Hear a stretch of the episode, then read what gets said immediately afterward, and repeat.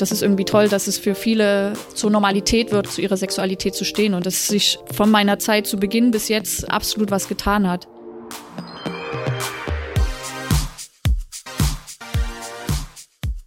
Outings im Profisport, das ist in vielen Disziplinen mittlerweile gar kein Ding mehr. Basketball, Tennis, Volleyball, Fechten, in allen möglichen Sportarten gibt es offen Homo- oder Bisexuelle. Denkt man aber an Outings und Profisport, kommt schnell der Gedanke, dass viel mehr Frauen sich outen als Männer.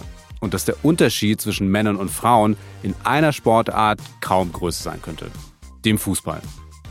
Hallo zu Querfragen, dem Podcast über Gender, Sex und Identität von jetzt. Ich bin Christopher. Ich bin Lara und in der heutigen Folge sprechen wir über Homosexualität im Profifußball. Wusstest du eigentlich, Lara, dass es nach wie vor keinen offen homosexuellen Fußballspieler in allen deutschen Profiligen gibt? Ich weiß nicht viel über Fußball, vor allem über Fußball der Männer noch dazu, aber das weiß ich. Das habe ich mitgekriegt.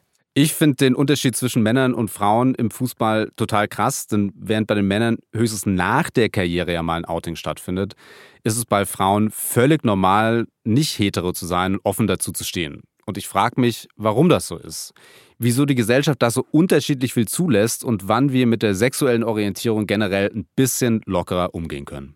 Wir haben heute dafür die ehemalige Profispielerin Anja Mittag eingeladen. Sie hat fast 20 Jahre lang in verschiedenen Ländern Fußball gespielt und dann auch ziemlich viel gewonnen. Also sie ist unter anderem mit der deutschen Nationalmannschaft Welt- und Europameisterin geworden. Heute wollen wir aber nicht über ihre sportlichen Erfolge reden, sondern darüber, dass sie lesbisch ist und was das für eine Profifußballerin bedeutet. Hallo Anja, schön, dass du da bist und Lust hast, mit uns über Homosexualität im Profisport zu sprechen. Hallo. Lass uns doch mal zurückkehren zu deiner Anfangszeit als Profi. Du bist ja mit 16, 17 Jahren aus Chemnitz nach Potsdam gegangen um dann bei Turbine in der ersten Liga zu spielen und eben auch Profi zu werden. Kannst du mit uns nochmal zurückgehen und zu sagen, wie war das für dich damals und vor allem auch, warst du damals eigentlich schon geoutet?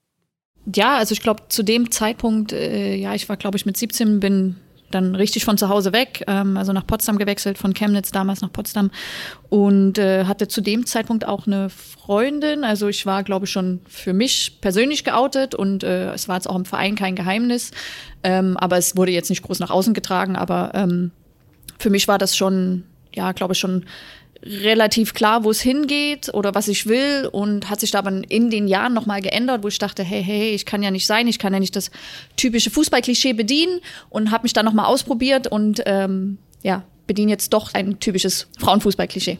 Du meinst das typische Frauenfußballklischee mit äh, Frauenfußballerin und Lesbe? Genau, genau, das meine ich. Also dann bist du, wenn ich dich richtig verstanden habe, nach Potsdam gegangen ähm, mit 17 Jahren und warst damals schon geoutet, aber du warst privat geoutet. Kannst du mal erzählen, wie war denn das private Outing und war das ein großer Unterschied zum öffentlichen Outing oder zum anderen Outing, zum Outing in ja, der Öffentlichkeit?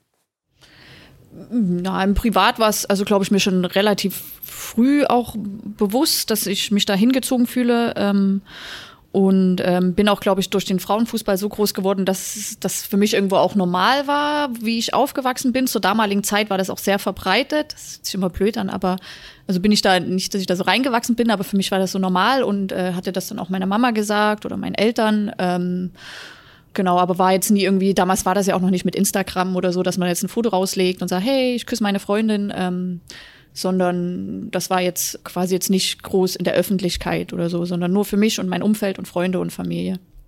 Wäre es denn überhaupt ein Thema gewesen, wenn du dich zurückerinnerst, Frauenfußball 2002 oder in den Anfang der Nullerjahre, war es überhaupt so groß, dass es wirklich jemand groß interessiert hätte in der Öffentlichkeit? Nö, glaube ich nicht. Nee, ich glaube, dadurch, dass sowieso wahrscheinlich die meisten vermutet hätten, dass es da so ist und wäre das, glaube ich, auch gar nicht, hätte gar keine Rolle gespielt, also hätte auch nichts irgendwie beeinflusst. Äh, nee, glaube ich nicht. Du hast jetzt schon zweimal gesagt, es war relativ normal, dass es viele Lesben in den Teams gab. Oder du wärst da auch so reingewachsen, dass es eine relative Normalität hatte, dass man homosexuell ist als Fußballspielerin. Woher denkst du, kam das? Ja, ich weiß nicht, ob das so ein Generationsding war, aber das war ja, glaube ich, schon so, der Frauenfußball war relativ neu, eine neue Sportart, sage ich jetzt mal, also nicht Fußball, sondern der Frauenfußball und es war noch sehr maskulin geprägt, also schon sehr männlich vom Kleidungsstil, von der Art, also das ist so alle Frauen, die Fußball spielen, sehen aus wie Männer und bedienen dann auch dieses Klischee oder war ja dann auch wahrscheinlich zu 70, 80 Prozent so. Äh, ja, wir stehen dann auch auf Frauen. Und das glaube ich, das hat sich in den Jahren so ein bisschen geändert, dass äh, ja auch wenn sich das immer so oberflächlich anhört, aber auch vom Aussehen, vom Auftreten, dass es natürlich auch viel weiblicher geworden ist. Und dann gab es halt einen Wandel und der Frauenfußball wurde populärer und hat mehr Aufmerksamkeit generiert. Und ich glaube, da gab es eine, eine Änderung. Würdest du das jetzt positiv bewerten, diese Veränderung?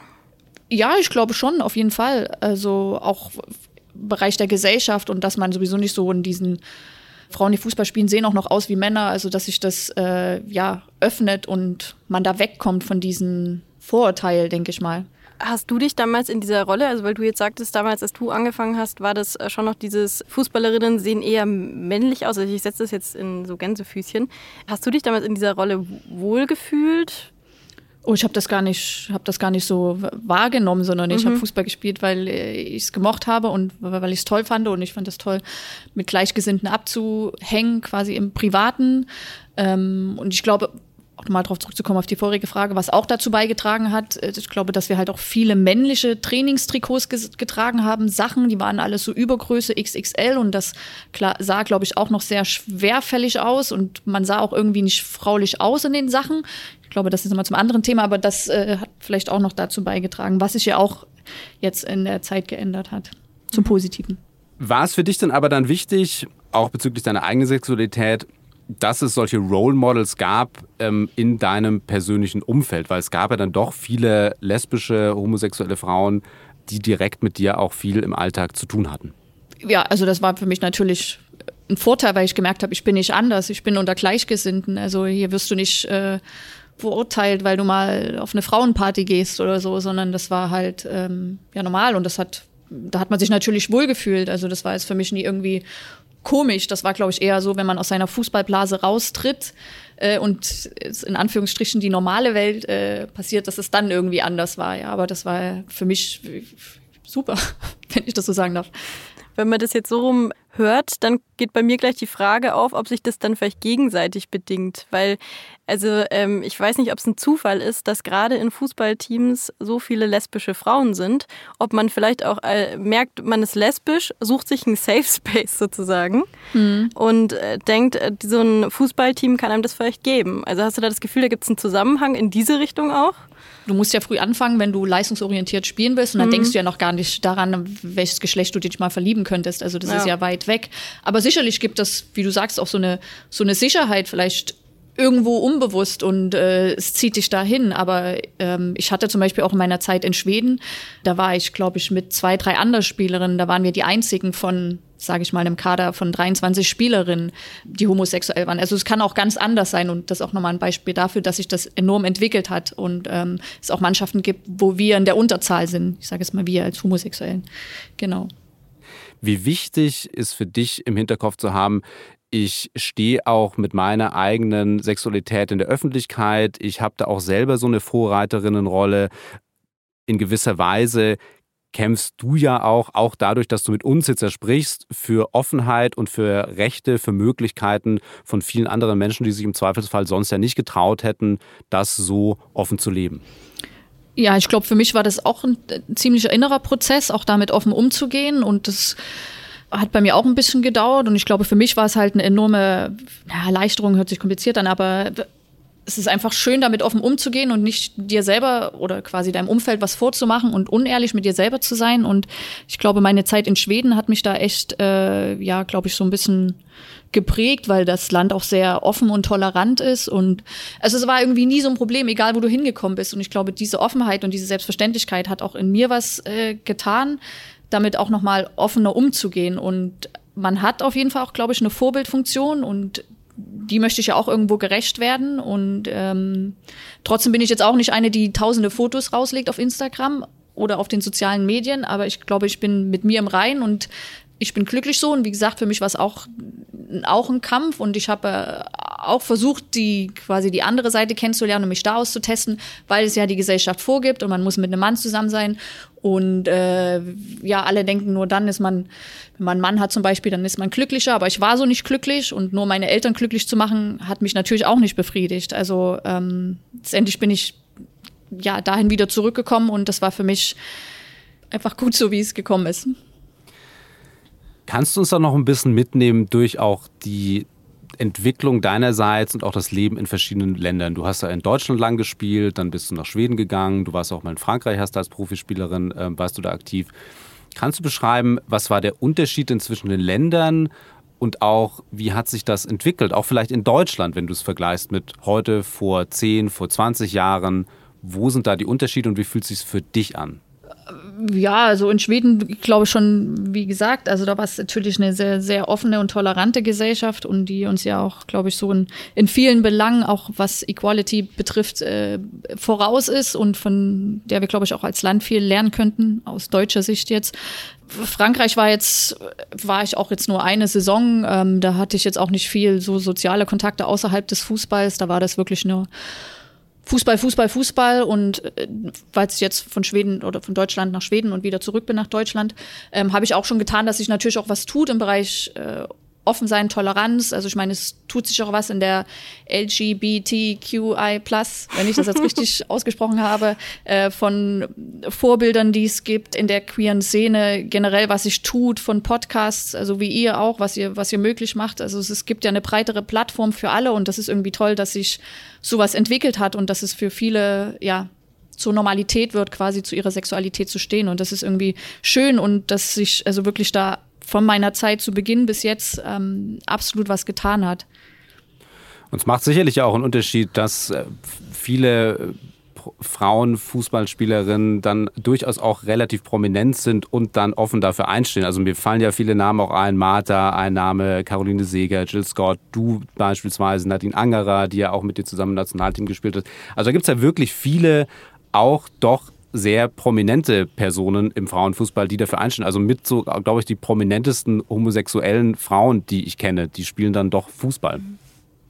Genau, und das, das ist super. Also ich glaube, Nadine Angerer war damals mit die erste, die sich geoutet hat und es sind jetzt mittlerweile, wird da gar nicht mehr ein großer Hype gemacht, wenn zum Beispiel Pernille Harder, eine der besten Spielerinnen äh, der Welt, dänische Nationalspielerin bei Chelsea im Moment, äh, sich irgendwie outet oder Bilder von ihrer Freundin postet. Das ist irgendwie, also das ist, das ist, wie du sagst, das sind Vorbilder, die wir brauchen, die auch unser Sport braucht und auch die Gesellschaft braucht. Und das ist klasse, dass es so ist und ähm, das halt wieder für andere, für junge Mädchen irgendwie sagt, hey, ist okay, ich kann auch äh, jemand von meinem Geschlecht lieben und es ist okay und trotzdem kann ich gute Leistung bringen und kann eine der Besten werden, ohne dass ich vielleicht Sponsorenverträge verliere, was ja vielleicht vor ein paar Jahren anders war. Deswegen ist das toll, dass es so ist und viele Spielerinnen auch äh, offen damit umgehen.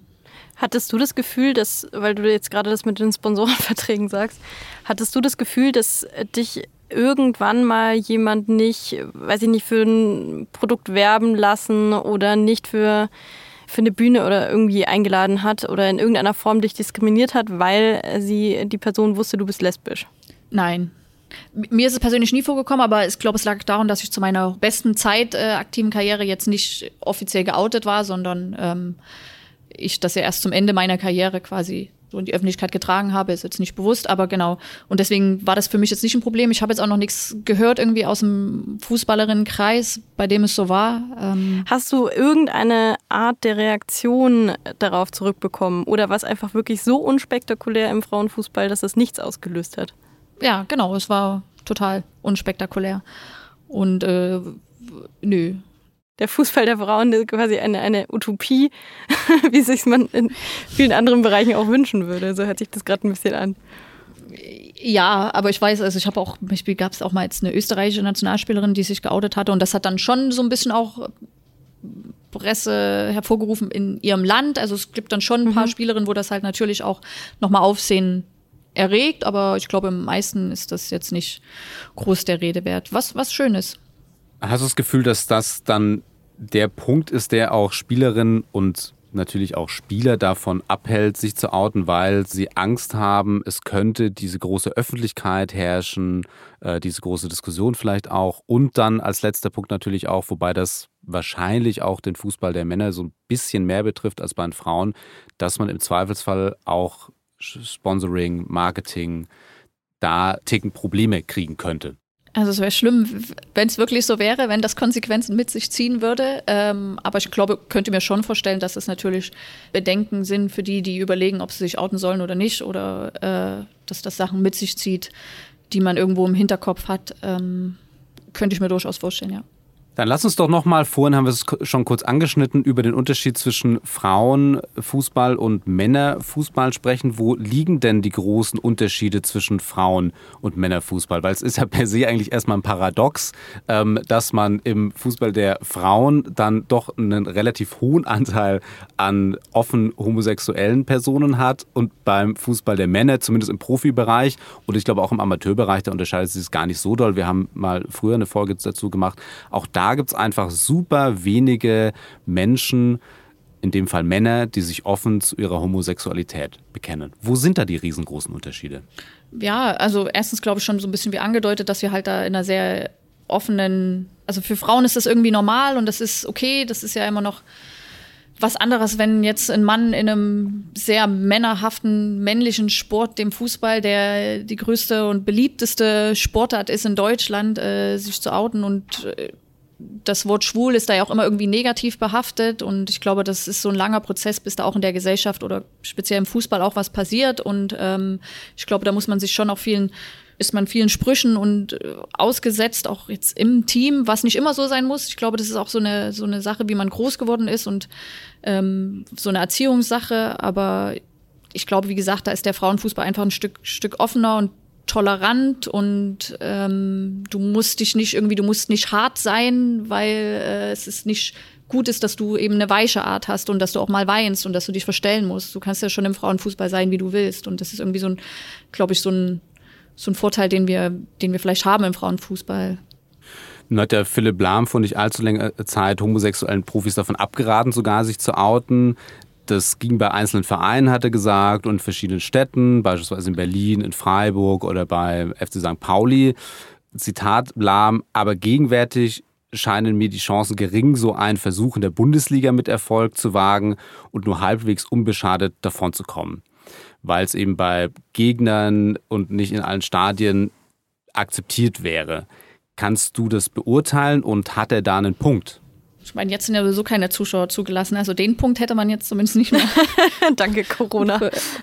ja, genau. Und vielleicht zieht sich das ja noch so ein halbes Jahr. Ähm, ich glaube, es braucht halt immer Vorreiter und äh, wenn das jetzt eben auch so ist wie äh, Hitzelsberger, der glaube ich schon sich seit was weiß ich wie vielen Jahren sich geoutet hat und immer noch zur Rat gezogen wird und äh, quasi, wenn drüber gesprochen wird und dass es da irgendwie immer noch keinen anderen gibt, der da äh, auf das Thema eben Experte ist, ist es natürlich irgendwie auch schade. Und natürlich brauchen wir mehr und wir brauchen auch mehr Vorbilder, auch von der männlichen Seite. Und wenn es eben auch so ist, dass jemand sich entscheidet, nach seiner Karriere den, das Outing zu machen, dann ist es auch toll, dann ist es auch ein Schritt und dann kommen wir auch voran. Für wie wichtig hältst du es aber denn tatsächlich, dass man sich dann outet, dass man in die Öffentlichkeit geht, dass man auch zeigt, ich bin eben anders als ihr und ich stehe dazu und das ist auch wichtig, dass es so ist. Ja, total. Also das ist enorm wichtig. Also sagen wir jetzt auch mal nur im Bereich Schauspieler. Also wie wichtig ist, dass Schauspieler eigentlich auch, also auch bekannte Schauspieler sich, sich outen und auch da wieder eine Vorreiterrolle einnehmen. Und genauso brauchen wir das natürlich auch im Fußball. Und das ist die Aktion von Elf Freunde. Natürlich bin ich auch dabei. Keine Aufforderung, so jetzt muss was passieren. Und wir müssen auch nicht so naiv sein und glauben, nur weil da jetzt 800 Spieler Spielerinnen sich dafür einsetzen, dass da äh, in drei Wochen später sich jemand outet. Also das ist natürlich für jeden auch ein langwieriger Prozess und man muss äh, ja mit sich im Reinen sein und sich selber so akzeptieren. Und wenn das für einen Moment nicht geht und man das Gefühl hat, okay, dann muss ich eben mit einer Frau zusammen sein, obwohl ich sie gar nicht auf diese Art und Weise liebe, wie ich vielleicht einen Mann lieben würde, dann ist das so. Dann hat es jeder für sich entschieden und jeder ist ja seines Glückes Schmieds. Und aber natürlich brauchen wir für die Gesellschaft gute Beispiele und äh, Spieler, Spielerinnen, die auch mit Vorbild vorangehen. Und ich hoffe, das wird früher oder später auch passieren. Und das wird, also da glaube ich, äh, sind wir uns einig, oder? Was denkt ihr? Ich gehe eigentlich schon davon aus, dass es irgendwann passieren wird, weil es ja, eben irgendwann genug Personen, glaube ich, gibt, die in der Öffentlichkeit stehen und die dann eben offen homosexuell sind. Du sprichst da Thomas Hitzelsberger beispielsweise an. Das ist eine relativ prominente Person im, im Profifußball. Da weiß ich, glaube ich, auch als Spieler, das hat schon mal jemand getan, den Schritt. Er konnte damit auch irgendwie umgehen und das ist gut so. Ich kann mir aber durchaus auch vorstellen, im Profifußball der Männer dass solche Faktoren wie Marketing, Berater, dass das auch nochmal ein bisschen eine größere Rolle spielt. Und eventuell habe ich dann doch durchaus vielleicht auch einen Berater, der mir sagt, so, naja, ist deine private Homosexualität, dir bringt es vielleicht aber auf dem Markt jetzt nichts, halt, behalte es mal lieber mhm. für dich. Genau. Wenn wir jetzt den Fußball der Frauen vor ein paar Jahrzehnten betrachten, da gab es viele homosexuelle Spielerinnen. Wenn wir dann den Weg bis heute betrachten, wo es total normal ist, dass man offen homosexuell ist im Fußball der Frauen. Und wenn wir uns dann vor Augen führen, dass auch im Fußball der Männer und auch in anderen Sportarten, wo Männer sehr aktiv sind, offener mit Homosexualität umgegangen wird, hast du denn das Gefühl, dass wir die letzte Generation sind, die sich überhaupt noch outen muss? Ja, das könnte ich mir schon vorstellen. Dass es so in ein paar Jahren nicht mehr ganz so groß thematisiert wird, sondern dass die Jugend heute schon in so eine Gesellschaft reingeboren wird, wo sie auf Netflix zwischen verschiedenen Serien wählen können. Da ist es normal, dass eine Frau eine Frau küsst oder ein Mann und Mann und dass es verschiedene Charaktere in dieser Serie gibt, die äh, verschiedene Bereiche abbilden. Und das könnte ich mir schon vorstellen, ja. Du sagtest ja jetzt auch schon öfter, dass es eigentlich für dich, also in deinem Kosmos, ähm, im Kosmos des Fußballs, war es ja sehr normal, als Lesbe einfach offen damit umzugehen. Was ich mich jetzt so ein bisschen frage, spielt es dann überhaupt im Team noch eine Rolle? Weil wenn ich mir das jetzt beim Männerfußball vorstelle, wo es dann vielleicht nur einen geouteten schwulen äh, Spieler gibt, also jetzt im Amateurfußball dann, da kann ich mir vorstellen, dass das im Team schon dann irgendwie eine strange Dynamik einnimmt. Also dass dann die sexuelle Orientierung des einen Spielers in irgendeiner Form die Dynamik verändert. Wie hast du das bei dir in deinen Teams erlebt? Hat da in irgendeiner Form mitgespielt, wer hetero ist, wer homo ist, wer vielleicht bi ist? Nee, also gar nicht. Also da glaube ich, gab es keine Unterschiede. Natürlich auch nicht jetzt vom, vom Trainer gespannt oder so, also oder von der Behandlung oder dass Spieler anders behandelt wurden. Ähm, würde ich nicht sagen. Es gibt natürlich schon mal, wenn du so ein Paar in der Mannschaft hast und äh, du merkst, da ist gerade irgendwie Streit und irgendwie haben die gerade ein bisschen ein paar Probleme in der Beziehung, dass sich das manchmal natürlich irgendwie auch aufs Spiel ausgetragen oder aufs Training, sage ich mal nicht aufs Spiel jetzt, sondern Dann da ist man schon nicht mehr. ja, ist jetzt oder man keinen ist Ball mehr auf. ja, genau. Oder man merkt, oh, die sind genervt, die reden jetzt gerade kein Wort miteinander, irgendwie haben die gerade Probleme. Ähm, okay, gut, äh, ja, beobachten wir das mal und äh, schau mal, ob das Training drunter leidet. Oder es gibt auch mal Beispiele. Ähm, äh, spielst du zum Warmmachen 5 gegen 2, so ein Rondo, ein kleines Eck und äh, zwei Spieler, die sind zusammen und die eine hat die Geschirrspülmaschine nicht ausgeräumt und dann ist die andere sauer, weil sie die nicht ausgeräumt hat und dann faulen die sich gegenseitig und das, die Stimmung schaukelt sich so hoch und man denkt, oh Gott, was ist hier los? Also sowas gibt's natürlich auch, aber ähm, nicht, ich würde nie sagen, dass das jetzt irgendwie so die ganze Mannschaftsleistung auf dem Spiel irgendwie beeinflusst hat oder dass ich das so erlebt habe. Oder auch nicht innerhalb der Mannschaft, dass Leute anders behandelt wurden. Ähm, nee, gar nicht. Ich habe fast schon das Gefühl, das macht das Training für die anderen ein bisschen lustiger, wenn man ja, das genau. anderen ein bisschen Stress hat. Genau. Aber wie, wie häufig kam das denn vor in Teams, dass tatsächlich Spielerinnen untereinander zusammen waren oder auch die Frage, wie viele, äh, wie viel, wie hoch war denn eigentlich der, der Anteil an Lesben im Team bei dir, in denen du so gespielt hast? Vorhin hast du schon mal gesagt, zwei bis drei waren es dann mal in Malmö.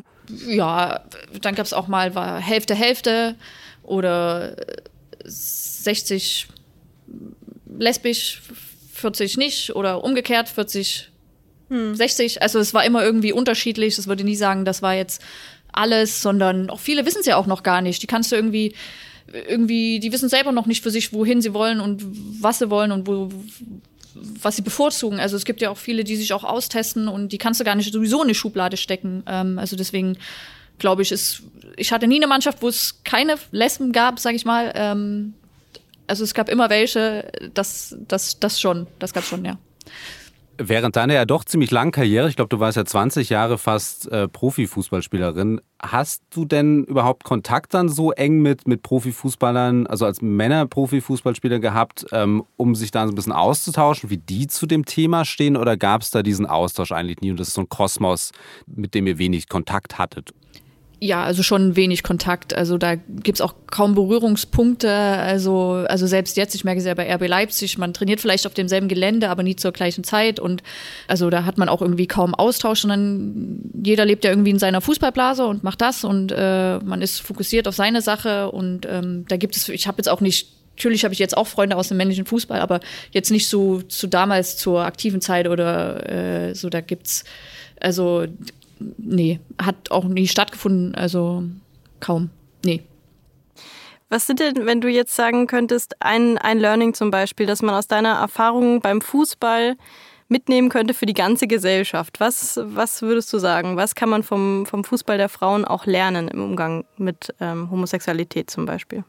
Ja, also ich glaube, dieses offene und sich auch zu sich selbst einstehen und sich selbst natürlich auch damit auseinanderzusetzen und einen offenen Weg damit zu gehen, eine offene Haltung zu haben. Und wenn viele, glaube ich, so denken würden und für sich das akzeptieren und sagen, hey, es ist so und es ist schön und ähm, natürlich haben wir auch einen wie jetzt benutze ich dein Wort, so einen Safe Space in unserer Fußballwelt.